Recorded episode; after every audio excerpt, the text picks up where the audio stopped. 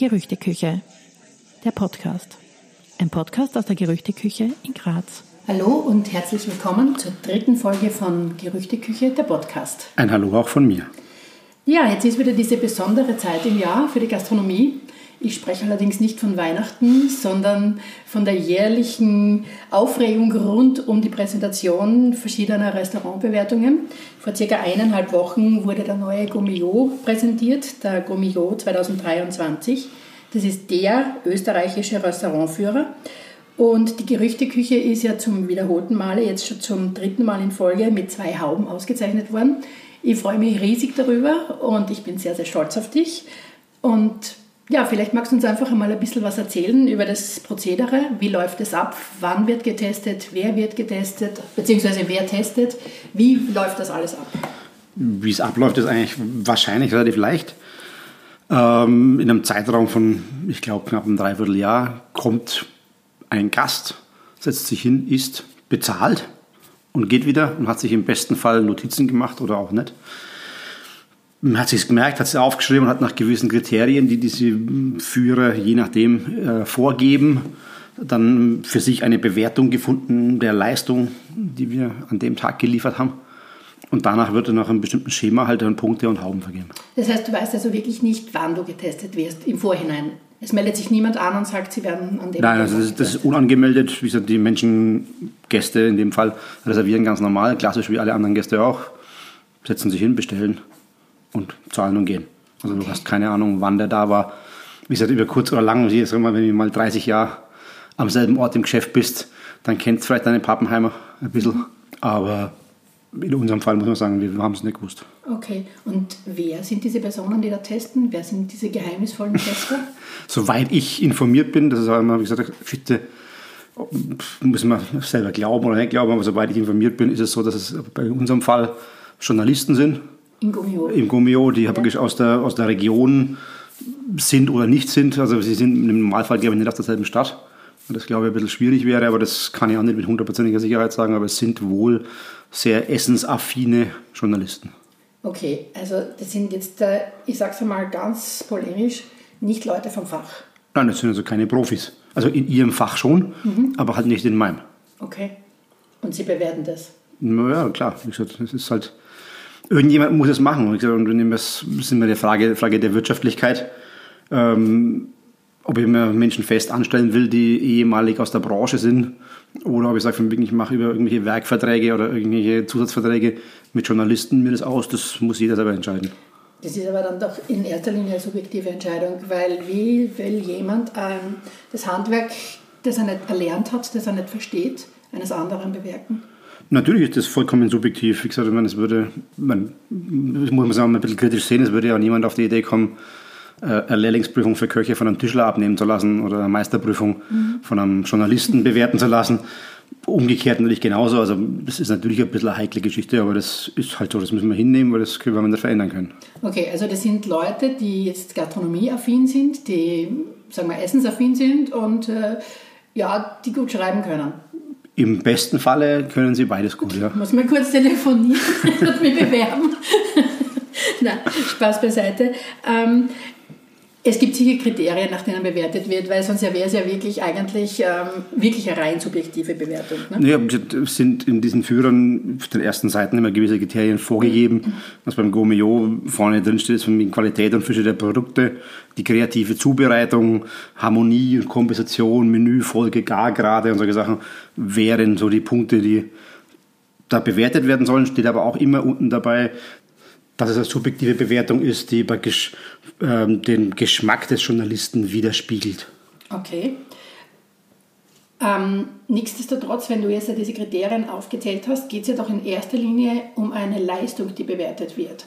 Und wie, wie soll diese Leistung wirklich bewertet werden, wenn ein Journalist, der jetzt da eben keine Fachausbildung in dieser Richtung hat, ähm, bewerten soll, ob gar gerade passen, ob, ähm, keine Ahnung, zu viel Säure, zu wenig Säure, ob die, ob die Geschmäcker alle da sind, die man, die man braucht.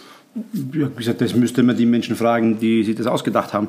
Mhm. Ähm, grundlegend gehen wir mal davon aus, dass die Menschen, sage ich mal, so affin sind, was Essen betrifft und so oft und viel essen gehen, dass sie es natürlich untereinander vergleichen können. Okay. Es geht ja wahrscheinlich in dem Buch sag ich mal, grundlegend auch ein bisschen um den Vergleich zwischen verschiedenen Restaurants. Und die einen halt ein bisschen höher bewertet, die anderen ein bisschen niedriger bewertet, weil da die Unterschiede dazwischen einfach merklich sind. Ähm, inwieweit das realistisch, nicht realistisch, das vermag wahrscheinlich keiner zu sagen. Gut, gesetzt der Fall, also die Gerüchteküche ist ja jetzt seit 2. November vegan und du hast ja davor auch schon monatelang eigentlich vegan gekocht und das niemandem gesagt, aber zumindest auf jeden Fall vegetarisch. Ja. Was machen wir jetzt, da, wenn für dich ein Tester eingeteilt ist, der mit Gemüse wenig anfängt oder gar nichts anfängt? Ja, dann werden wir wahrscheinlich ein Problem haben. Nein, wie gesagt, man, ich habe ich hab jetzt den hundertprozentigen Einblick natürlich nicht. Aber soweit ich informiert bin, wenn da, sage ich mal, sich relativ massiv was verändern würde in der Bewertung, dass im Normalfall noch ein zweiter kommt. Jetzt mal ein Paradebeispiel von wegen, du würdest dann aufgrund dessen, dass du jetzt kein Fleisch mehr kochst, total abstürzen. Dann wird wahrscheinlich irgendwann nochmal einer kommen und wird nochmal nachschauen. Okay, und wie ist es eigentlich damit, dass es ja jetzt auch in der Gastronomie sicherlich eine Bewegung gibt, über die haben wir auch schon gesprochen, ähm, hinsichtlich nachhaltiges Arbeiten, hinsichtlich ähm, vegetarische, vegane Küche, wird das im Gummio extra bewertet? Gibt es da ein Kriterium dafür Nein, oder da- gibt es eine extra Da Bewertung? gibt es aktuell also im Gummio kein extra Kriterium. Der Michelin hat vor, ich glaube, zwei Jahren diesen grünen Stern eingeführt, wo diese Nachhaltigkeit abgebildet werden soll. Also sowas in der Art gibt es beim Gummio aktuell nicht, aber auch nicht nur in Österreich, sondern auch in Deutschland, Gummio und so weiter gibt es das eigentlich nirgends. Das gibt es aktuell, glaube ich, nur beim Michelin. Okay, das heißt, ähm, du musst also im Prinzip den Vergleich mit anderen Lokalen, die komplett anders arbeiten, als du gefallen lassen. Ja, man muss sie halt, wie gesagt, grundlegend ist jetzt einmal gar nicht, dass jemand anders arbeitet. Das ist ja alles, alles ja auch vollkommen legitim. Man muss sie vor allen Dingen aber halt den Vergleich gefallen lassen zwischen einem Restaurant, das in irgendeinem Hotel beheimatet ist und querfinanziert wird über, über, über Belegungsbettzahlen der Betten etc. pp., wo natürlich auch ein anderer Geldfluss da ist und zwischen einem, Unterne äh, geführten Unternehmen von einem Einzelunternehmer, der natürlich wirtschaftlich im Normalfall anderen Zwängen unterliegt, also gestütztes Restaurant. Aber grundlegend sollte ja die Leistung am Teller bewertet werden und die ist, ist ja normalerweise auch zu vergleichen. Okay. Nur um das auch wirklich komplett zu erklären, also beim, äh, beim Gummio bekommt man Hauben verliehen. Genau. Man darf sich dann Haubenkoch schimpfen. Es gibt von ein bis fünf, Fünf, Hauben. genau. Okay. Und wir haben in Österreich ein paar Fünfhauber. Boah, ich müsste das lügen, ich glaube fünf, sechs. Okay. So in der Richtung. Ja. Also Österreich ist grundsätzlich schon kulinarisch recht weit vorne, oder? Nein, ich glaube, dass wir da schon grundsätzlich ein bisschen im gelobten Land leben, was solche Sachen betrifft, auch was Kulinarik betrifft und Produkte und so weiter. Also ich glaube, da darf sich Österreich schon nicht beschweren. Ja. Umso unverständlicher ist es, du hast schon erwähnt, es gibt ein zweites großes Buch, ähm, den Guide Michelin, dass der in Österreich nicht flächendeckend testet, sondern es werden nur Wien und Salzburg getestet. Warum? Ja, es gab den Michelin flächendeckend in Österreich und ich glaube zu wissen, die Jahreszahl weiß ich nicht genau, ich glaube 2009 äh, ist der flächendeckend eingestellt worden. Man muss natürlich auch sagen, das ist nicht auch ein Wirtschaftsunternehmen, diese Geschichten. Die legen diese Bücher auf. Wenn die Verkaufszahlen nicht so sind, wie man sich das vorstellt, dann macht der Druck keinen Sinn und irgendwann ist es einfach nicht wirtschaftlich. Und da hat Michelin damals halt einfach entschieden, dass nur noch die Gastro-Hauptstädte Österreichs, sprich also in Österreich wirklich Wien und Salzburg, getestet werden und die an diesen Führer, der nennt sich Main Cities of Europe, wo alle großen europäischen Städte drin sind, einfach dazu gehängt wird. Und dementsprechend bekommt man halt in Österreich einen Stern in Salzburg oder in Wien. Okay. Nachdem Salzburg und Wien sicherlich zu den beiden touristisch am meisten ähm, erschlossenen oder repräsentierten Städten in Österreich gehören, macht es ja auch Sinn, wenn man ein bisschen was über die Geschichte weiß vom Guide Michelin. Ja, wie gesagt, das Geschichtel war ja, dass der Michelin eigentlich ein Reifenhersteller ist, also die Firma. Und die grundsätzlich damals, 1920, glaube ich, ähm, einen Führer rausgebracht haben, sehr, sehr wo man, wo man den Menschen praktisch, die ja Reifen verbrauchen sollten, sprich mit dem Auto fahren sollten, einen Führer in die Hand geben wollte, wo sie stoppen können. Das Verkehrsnetz war noch nicht so ausgelegt wie bei uns, die Hauptstraßen noch nicht so und dann gab es eben diesen Führer, der mit einem relativ simplen Punktesystem den Leuten vermittelt hat, wo sie hingehen können zum Essen. Also dieses Punktesystem drückt sich in Sternen aus und genau. das ist bis heute gleich geblieben. Es gibt ein, zwei oder drei Sterne. Und wenn ich das richtig verstanden habe, war es, ähm, diese Restaurants wurden damals eben gekennzeichnet mit einem Stern, wenn sie auf einer sowieso befahrenen Route, also sprich man hat ein Ziel und man fährt auf einer gewissen Route, dann lohnt es sich dort zu stoppen. Und zwei Sterne hat ein Lokal dann bekommen, wenn es sich gelohnt hat, einen Umweg dafür zu machen. und drei Sterne nur dann, wenn es extra eine Reise wert war. Genau, das war so die, die Grundidee dieses Reifenherstellers das so simpel wie möglich zu stricken, was ja auch Sinn macht, sage ich jetzt mhm. mal. Das ist jetzt auch keine große Hexerei. Ja. Ähm, was glaubst du, müsste geschehen, damit in Österreich wieder flächendeckend vom Michelin getestet wird? Das ist eine gute Frage. Ich glaube, dass das eine wirtschaftliche Frage sein wird. Ich meine, da wird man den Tourismusverband und vielleicht auch die Politik fragen müssen, was an Förderungen oder an, an Geldern zur Verfügung stehen muss, dass man sowas interessant macht für so ein Unternehmen wie den Michelin. Mhm. Und wie läuft es dort ab, die Testung?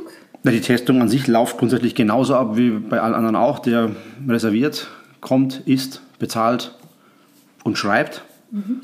In dem Fall halt wird kein, kein Text geschrieben, sondern es wird im Prinzip nur bewertet, hat einen Stern oder hat keinen kommt gar kein Text dazu. Es ist ja, glaube ich, drei Zeiler unten dabei, wo ein bisschen die Öffnungszeiten, okay. ähm, was ist das Supergericht in, im, im, Restaurant. Also es ist ein ganz kleiner Dreizeiler, aber es sind keine persönlichen Eindrücke wie mhm. ähm, schöne Bilder an der Wand oder irgendwie sowas, sondern einfach nur Fakt, ja oder nein.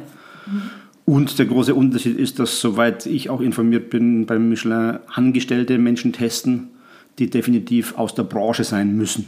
Okay, weißt du da ein bisschen besser Bescheid darüber? Ja, wie gesagt, wenn man sich ein bisschen mit den Kollegen unterhält, ist es wohl so, dass da halt langjährig, man, irgendwann müssen die natürlich auch mal angefangen haben, das ist ganz klar. Äh, wenn du da heute dazu kommst, du die ersten zwei, drei Jahre ähm, einfach nur mal mitläufst, ohne irgendwas bewerten zu dürfen, sondern mit jemandem mitgehst, einfach um zu sehen, wie das funktioniert, wie der Ablauf ist. Und es müssen halt definitiv Menschen sein, die aus der Gastronomie kommen. Okay, was es dann zu einer objektiveren Bewertung auf jeden Fall macht. Ne? Was es in dem Fall sicher objektiver macht, als wenn es ein spartenfremder Mensch ist. Mhm. Jetzt gibt es ja, hast du auch schon vorher erwähnt, beim Michelin einen grünen Stern. Der steht wofür? Laut Richtlinien für nachhaltiges Arbeiten. Mhm. Ähm, wie gesagt, ist immer ein zweischneidiges Schmerz. ist die Frage, wie das ähm, bewertet wird, wie es hinterfragt wird wenn solche Sachen vergeben werden aufgrund von telefonischen Gesprächen, wo man praktisch abfragt, ähm, wie arbeitet ihr etc. pp, ist das zwar nett, aber bildet natürlich auch nicht wirklich ab, um was es wirklich geht. Mhm. Es müsste da wahrscheinlich auch so sein, dass jemand kommt und mal kontrolliert, wo kommt die Ware her, wie wird es angeliefert, wie wird es, wie funktioniert es. Ob man sich das wirtschaftlich leisten kann, mhm. ist immer die Frage.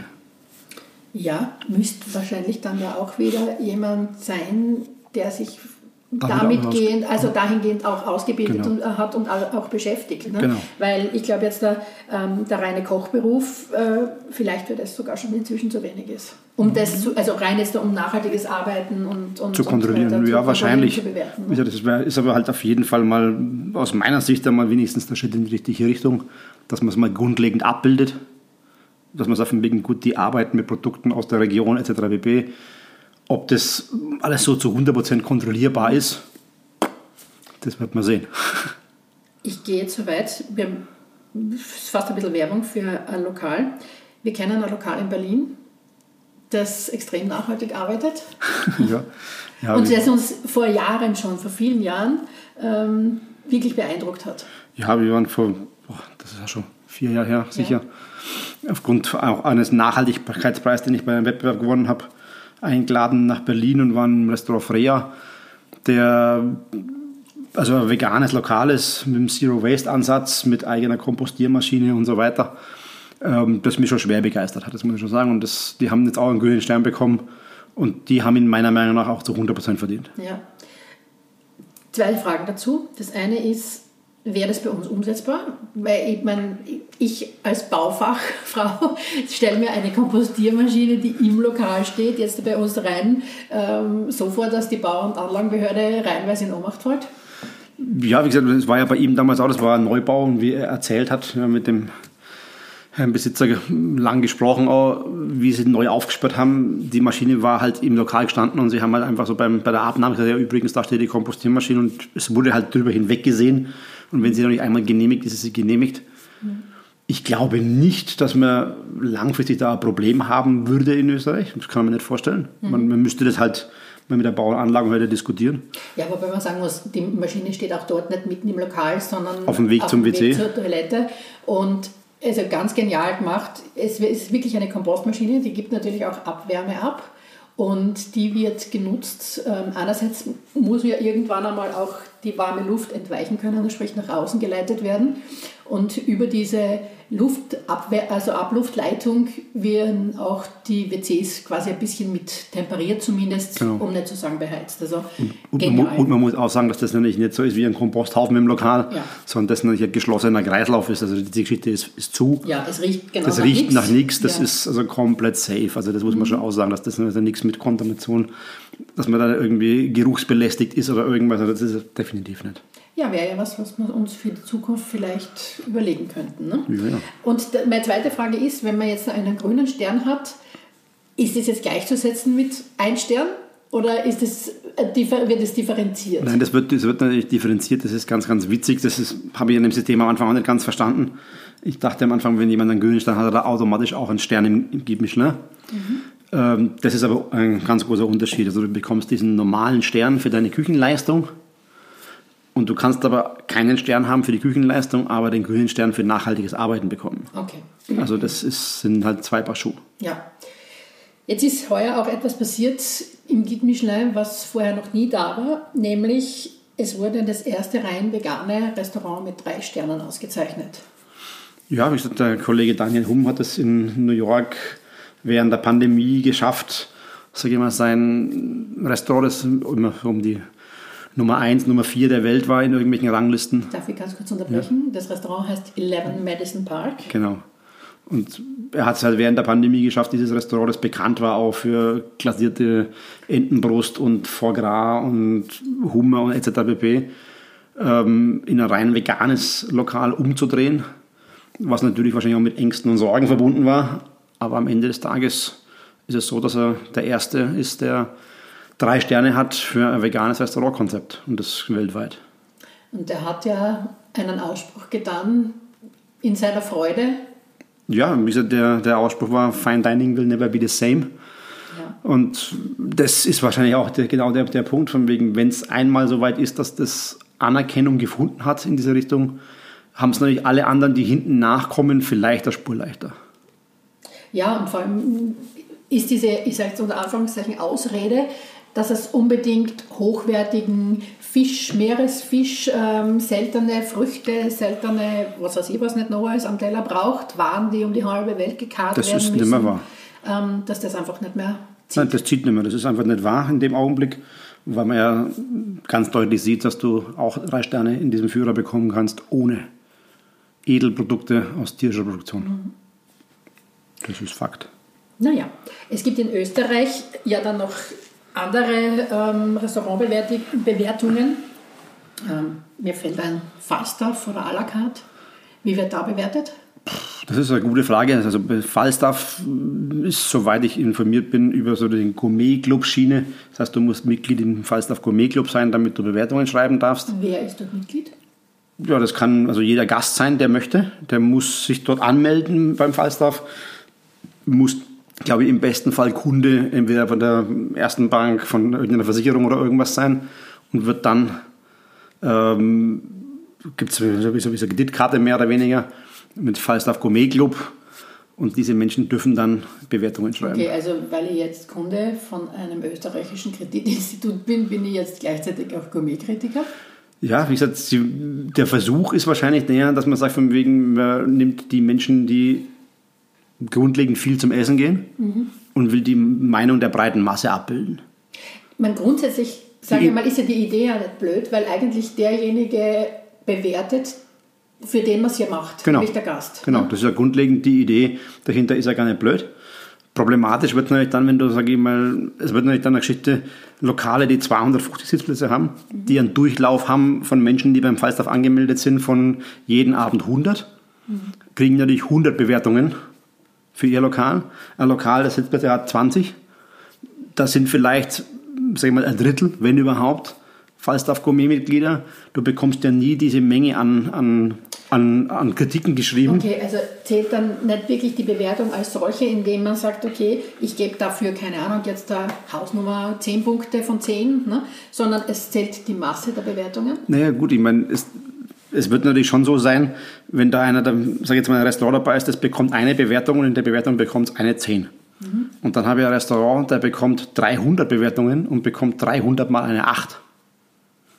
Mhm. Dann wird der mit der 300 mal 8 wahrscheinlich besser bewertet sein, wie der mit einmal 10. Was für mich nicht nachvollziehbar ist, weil der Mittelwert ist ja trotzdem 10 und 8. Ja, aber wie gesagt, so stelle ich mir das vor. Ich kann es jetzt nicht genau sagen, ich weiß es nicht genau. Okay. Aber es ist natürlich auch da, es hat den Anschein, also dass sehr viel über die, über die Masse funktioniert und nicht über die, über die, über die äh, äh, genaue Qualität. Okay, grundsätzlich ist es dann aber auch wieder eine sehr subjektive Bewertung, Natürlich. der Geschmack des Einzelnen, wo genau. sicherlich auch viel Ambiente und drumherum und Service und Tischdecke oder nicht Tischdecke und schönes genau. Bild an der Wand mit in die Bewertung einfließt. Ganz oder? sicher, wie gesagt, das ist ganz sicher. Aber die Frage stellt sich natürlich, wie willst du äh, Gastronomie oder sage ich mal Tellerleistung von einem Restaurant objektiv bewerten? Weil dann müsstest du hingehen und müsstest also wirklich gar gerade zerpflücken. Dann müsstest du hingehen ja, und Konsist bist, ja. Konsistenzen zerpflücken. Ähm, das macht es natürlich extrem schwierig. Also das ist natürlich schon klar. Mhm. Beim, beim à la carte weiß ich zum Beispiel gar nicht genau, wie das funktioniert. Mir wäre noch nie aufgefallen oder ich hätte noch nie gehört, dass da irgendwelche Menschen zum Testen kommen. Ähm, sie schreiben dich jedes Jahr einmal an. Du möchtest gerne bitte eine Speisekarte oder, oder äh, Getränkekarte schicken, was in meinem Fall immer ein bisschen schwierig ist, weil Speisekarte haben wir keine wegen dem Überraschungsmenü. Und äh, Weinkarte ist bei uns so, dass die Weinkarte so oft wechselt, weil wir so viel Durchlauf haben, dass wir ihnen keine fixe Weinkarte schicken können. Aufgrund dessen ist die Bewertung eigentlich auch, glaube ich, seit acht Jahren die gleiche. Ja. Also da, da, ändert sich auch nichts. Da, und da wird auch nicht viel passieren. Und das ist auch für mich, ja, weiß ich nicht. Mhm. Es gibt's, aber es ist nicht unbedingt interessant. Man bekommt ja dann auch immer Urkunden, Auszeichnungen, Pickeln. genau. Und ähm, das ist bei dir ein bisschen plakativ bei der Eingangstür gleich. Ähm, sind die ganzen Pickeln, weil es dort einfach eine Stelle gibt, die sich so angeboten hat. Und dort pickt auch ein Slow Food Pickel. Was ist das? Ja, Slow Food ist jetzt im Prinzip mal eine Vereinigung, die ein Italiener vor, ich weiß nicht wie viele Jahren ins Leben gerufen hat. Da geht es aber eigentlich mehr um diese Entschleunigung und diesen, diese Rückbesinnung zu Produkten. Das hat jetzt mit ähm, Gastronomieführer an sich jetzt mal von Haus aus wenig zu tun, sondern Slow ist eigentlich mehr eine Einstellung zu Produktionsabläufen, zu Bio-Geschichten, dass man da einfach auf alte Sorten schaut und sowas. Und da gab es mal eine Zeit lang einen Führer dazu, wo auch Restaurants bewertet und getestet wurden anscheinend. Den gibt es aber aktuell nicht, also da wird nicht aufgelegt. Okay. Und was fällt mir noch ein? Mir fällt noch ein 50 Best Restaurants. Gut, 50 Best Restaurants ist eine Geschichte, die ähm, von der Firma Nestle, sprich San Pellegrino, also eigentlich von San Pellegrino gesponsert ist.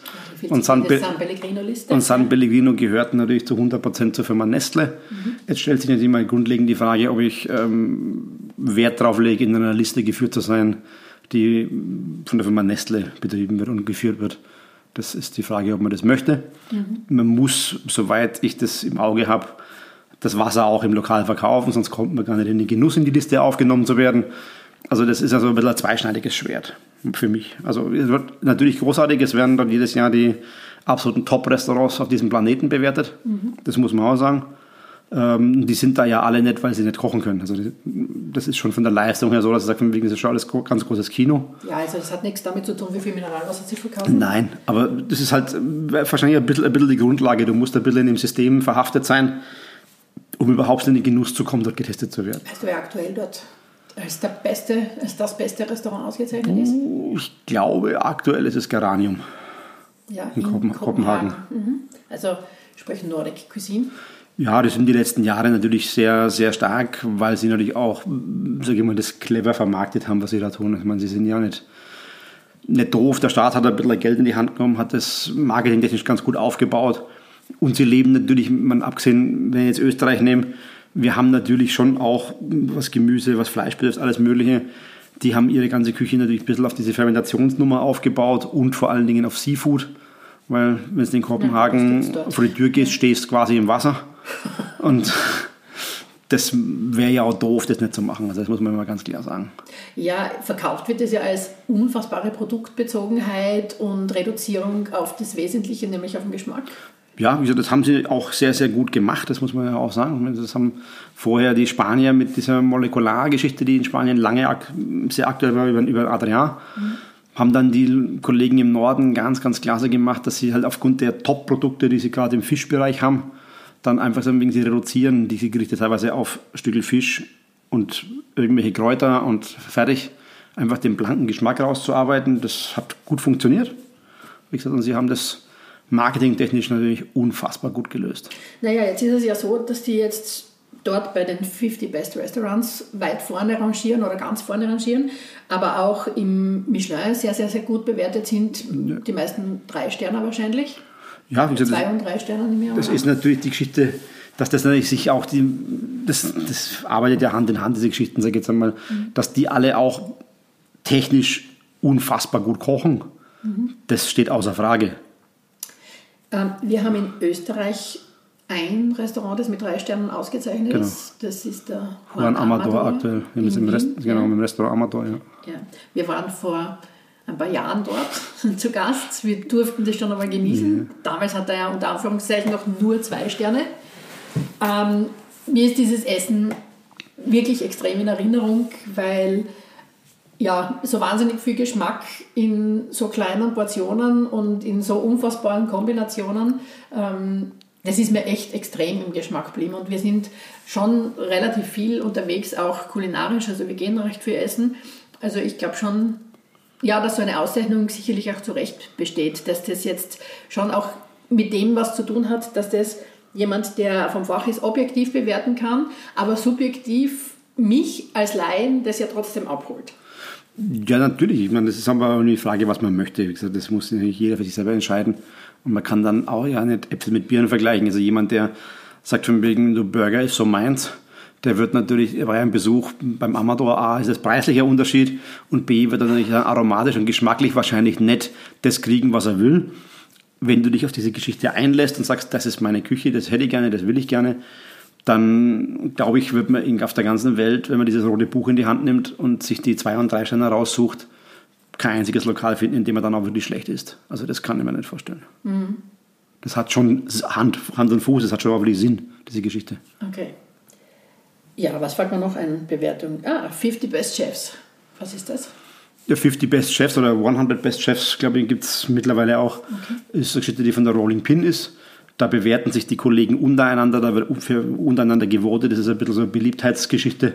Und wie viel Content habe ich aufgebaut? Wie viele Menschen aus der Branche finden mich großartig? Und das hat aber jetzt mit der reinen Küchenleistung, man, natürlich können die auch alle kochen. Ich meine, das ist einmal, das ist einmal die, um in ein gewisses Ding zu kommen, musst kochen können. Aber diese Bewertung an sich hat mit der Küchenleistung an sich gar nichts zu tun, sondern damit, wie mich die anderen Kollegen finden. Also das bewerten jetzt wirklich nur Gastronomen untereinander Genau. oder Gastronomie angestellt. Gastronomie Angestellte, also gesagt, alle anderen sind praktisch von dieser Bewertung ausgeschlossen. Wenn wir gerade dabei sind, Gastronomie Angestellte, gibt es eigentlich auch Bewertungen für nicht nur die Küchenleistung, sondern die anderen Sparten im Restaurant, Service? Ja, es wird beim Gomio zum Beispiel immer der, der Serviceleiter des Jahres, die Weinkarte des Jahres, was immer mit ausgezeichnet. Aber im Führer an sich gibt es keine Bewertung für die Serviceleistung. Okay. Ja, und dann kommen wir vielleicht zu einem großen Teil der Bewertungen. Es gibt wahnsinnig viele Bewertungstools jetzt. Wir leben in der Zeit des World Wide Web und im Prinzip kann ich mich hier und jetzt, wo ich bin, über ein Restaurant in, keine Ahnung, Djibouti informieren. Ja, wir haben natürlich mal grundlegend die, die Geschichte dahinter ist für mich so ein bisschen schwierig, weil die Menschheit momentan glaubt, sie müssen alles und jedes bewerten. Weil ich bewerte heute meinen Friseur, meinen Zahnarzt, meinen, meinen, meinen Reifenhändler. Ähm, weiß ich nicht, ob das ein Sinn und Zweck und Not ist. In der Gastronomie gibt es verschiedene dieser, dieser Tools. TripAdvisor zum TripAdvisor, Beispiel. TripAdvisor, Google. Google selbst, die Geschichte bei Facebook kann ich Rezensionen schreiben. Ähm, ja, es ist natürlich immer die Frage des Nachweises für mich die Frage, weil ich kann in all diesen Tools eine Bewertung schreiben, ohne jemals in diesem Restaurant gewesen zu sein. Mhm. Weil der Nachweis die nicht erforderlich ist, der Nachweis. Also ich muss nicht nachweisen über eine Rechnung oder über sonst irgendwas, dass ich das Restaurant wirklich besucht habe. Macht es ein bisschen schwierig, die Geschichte. Auf der anderen Seite ist es aber halt auch so, dass dort viele Menschen schreiben, die halt wirklich unterwegs sind beim Essen und das dann so für den normalen Touristen, sage ich jetzt mal, der irgendwo hinfährt, immer so ein bisschen Anhaltspunkt ist, mal reinschauen, was haben die anderen geschrieben, kann man da hingehen, ist das cool, wenn ich nicht weiß, was ich machen soll. Okay.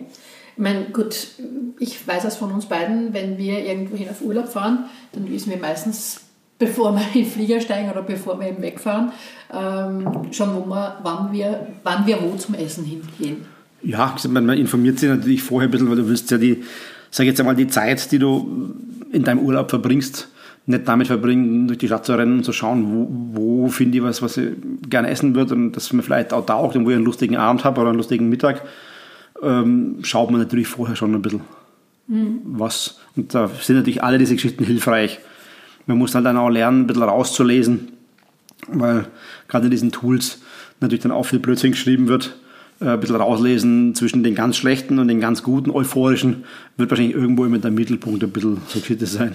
Entschuldige, dass ich jetzt lache, aber mir fällt gerade was ein.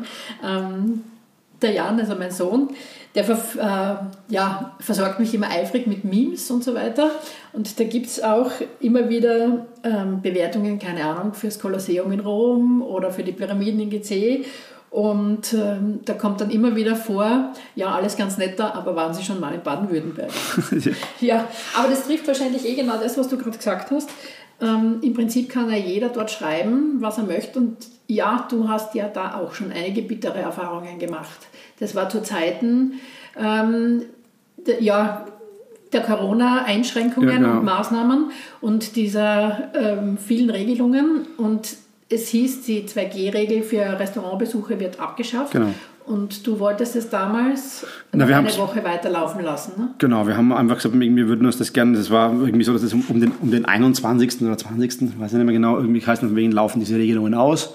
Und haben gesagt, wir würden einfach das Monat voll machen und würden uns einfach gerne diese sieben Tage weiterhin diese 2G-Geschichte anschauen, wie sich das entwickelt, ob das Sinn macht oder nicht Sinn macht, das aufzulösen haben das dann auch gemacht und haben das leider Gottes, äh, wenn man es im Nachhinein sagen mag, leider Gottes wahrscheinlich äh, auch der Presse mitgeteilt, die das natürlich dann auch geschrieben haben.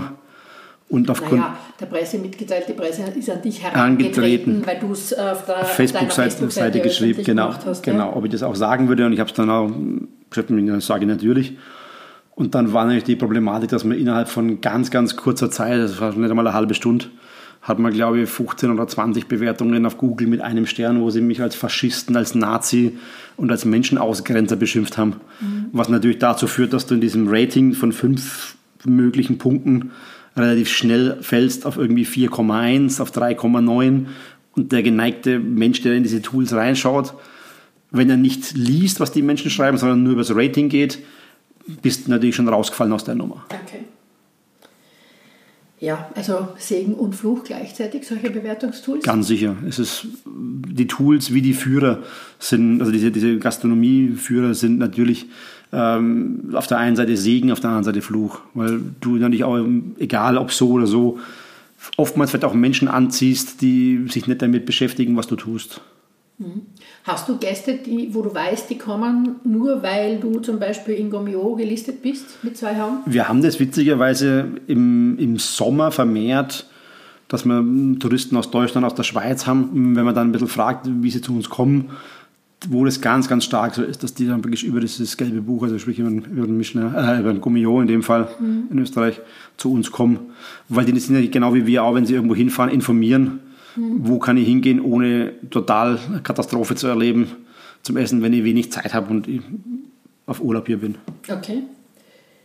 Und dann hast du ja auch noch für dich selbst etwas, ähm, und zwar über dein Bewertungstool, ähm, andersrum, über dein Reservierungstool. So werden ja Gäste auch nachträglich noch einmal, nachdem sie da waren, aufgefordert, glaube ich, am nächsten Tag genau. eine Bewertung abzugeben. Ja, das dieses Reservierungssystem ist so aufgebaut, dass praktisch der, der Gast am Tag, vor, also am Tag der Reservierung morgens nochmal eine Erinnerung bekommt, von wegen, er soll nicht darauf vergessen. Und am nächsten Tag nochmal Erinnerung kommt, von wegen, wie es ihm denn geschmeckt hat oder wie es denn gepasst hat und alles in Ordnung war. Muss, Also er, er muss das nicht, er bekommt diese SMS oder E-Mail, je nachdem, was er für was er angegeben hat, die bekommt er automatisch vom System. Wenn er nichts schreiben möchte, schreibt er nichts. Wenn er schreiben möchte, dann schreibt er und wir kriegen eine Nachricht darüber, wie es ihm gefallen hat. Und es ist auch so, er kann dort auch nur Punkte vergeben oder er kann einen Text dazu schreiben. Also es ist jedem frei, was er denn gerne möchte.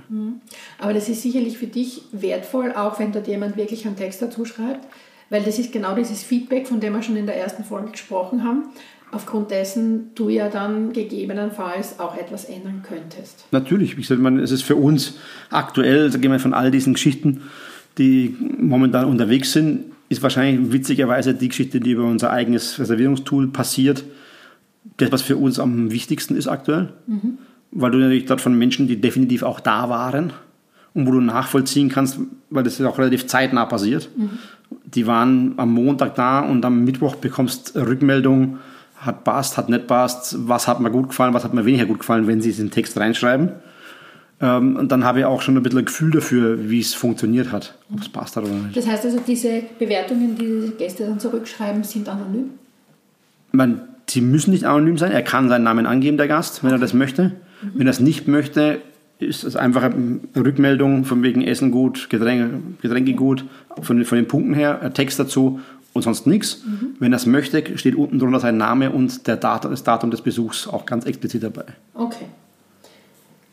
Du hast es ja gerade so betont, also das ist dir am wichtigsten. Möchtest du vielleicht ein bisschen was sagen zu der Bewertung von Gomio? Möchte ich, ob ich was sagen möchte? Das weiß ich nicht so genau. Nein, grundlegend ist es so, dass sie heuer mh, gar nicht von den Punkten her, weil ich sage jetzt mal, die zwei Hauben, 14,5 Punkte ist wie im letzten Jahr, das ist schon okay, das passt. Es ist für mich dieses Jahr ein bisschen schwierig gewesen, weil ich der Meinung bin, anhand dessen, was Sie geschrieben haben, dass wenn mich jemand besucht hat, derjenige zu Mittag da war, wo wir mittags einen Mittagstisch machen, der mit dem, was wir abends machen, nichts zu tun hat. Also rein von dem, vom Aufwand her und so weiter. Es wird vegan angeboten, also vegane Speisen, zwei verschiedene. Genau, aber es ist halt eine schne- eine schnelle Mittagsgeschichte, wo die Leute eine halbe Stunde sitzen und ein bisschen Suppe, ein bisschen Salat und zwei Gerichte und hat mit dem Überraschungsmenü, das wir am Abend machen, halt relativ wenig zu tun. Ja, Deswegen war ich natürlich ein bisschen enttäuscht, dass anscheinend derjenige zu Mittag da war und das eher so lapidar als von wegen, ja, er kocht Gemüse und das sind die zwei Gerichte, die es gegeben hat, beschrieben hat und du da, sag ich mal, auch kein Feedback kriegst, warum du so bewertet bist. Sondern es war halt einfach so, ja, wir waren halt da. Naja, aber auf der anderen Seite, wenn dein Mittagsmenü schon zwei Hauben wert ist, dann sollen die mal am Abend kommen. ja, wie gesagt, war für mich halt immer ein bisschen schwierig, weil im Jahr vorher waren sie anscheinend abends da Ja. und da war der Text dann auch so, dass man rauslesen konnte, was war gut, was war schlecht, wo muss man arbeiten. Ähm, das fällt halt dieses Jahr aus, weil dieses Jahr war es halt einfach ein lapidarer Text. Wir waren halt auch da. Ja. Gut, wir sehen das positiv und freuen uns über die, ja, über das bestbewerteste Mittagsmenü wahrscheinlich in ganz Österreich. Tja. Wo soll es denn hingehen mit den Bewertungen? Sind sie wichtig weiterhin? Sollte sich was verändern und wenn ja, was? Nein, ich glaube mal, dass Bewertungen werden uns erhalten bleiben, ob wir es wollen oder nicht. Das ist einmal sowieso das Erste. Na, Weil die Menschen sich ja immer weiterhin bemüßigt fühlen, logischerweise ähm, ihre Meinung kundzutun.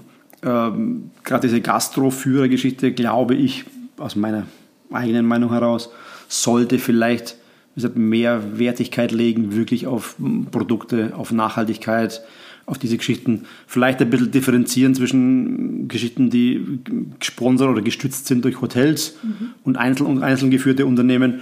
Ob das möglich ist, habe ich keine Ahnung, das weiß ich nicht. Das müssen die Herrschaften selbst entscheiden, ob sie das irgendwie hinkriegen. Grundlegend muss man aber halt eins auch ganz klar sagen, sind Bewertungen nett, aber sie werden dich nicht übers, über, über, übers Jahr bringen, finanziell und wirtschaftlich. Und am Ende des Tages ist es ganz einfach so, das Wichtigste, was es gibt, ist, dass die Menschen, die zum Essen kommen, abends rausgehen oder mittags rausgehen, einen großartigen Tag hatten, es ihnen geschmeckt hat und sie es einfach Weltklasse fanden. Und die interessiert es im Großteil nicht, ob da 14 Punkte, zwei Hauben, ob ein Michelin-Stern, bla, das interessiert den Gast, der zum Essen da ist, vielleicht vorher, vielleicht auch nachher, aber während der bei mir sitzt, ist ihm das vollkommen egal. Ja, da hast du schon recht. Der Gummio wird der Miete nicht bezahlen, sondern das sind die Gäste, die Genau. es tun im Endeffekt. Genau. Ja. ja, ein weites Feld an Bewertungen und nichtsdestotrotz, ich habe es schon angesprochen, die besondere Zeit im Jahr ist es. Ich, ja, es ist so ungefähr zwei Wochen bevor der, der neue Restaurantführer, also der neue Gummio immer präsentiert wird. So zwei Wochen vorher merke ich, äh, ich sage mal ein bisschen Nervosität. Natürlich ist man gespannt, was kommt. Ähm, ich möchte gern heute schließen und aus deiner Homepage zitieren. Du schreibst da eben über die ähm, Auszeichnung mit zwei Hauben. Ich freue mich sehr über die Anerkennung für mein Konzept, meine Ideen und meine Intentionen. Ich nehme diese Auszeichnung zum Anlass, meine Arbeit mit Freude und Konsequenz weiter zu verfolgen. Und ich glaube, ich möchte noch einmal sagen, dass ich unglaublich stolz bin auf dich, dass du das machst, was du machst, weil ich weiß, dass du es mit Liebe machst und jeden Tag gern machst.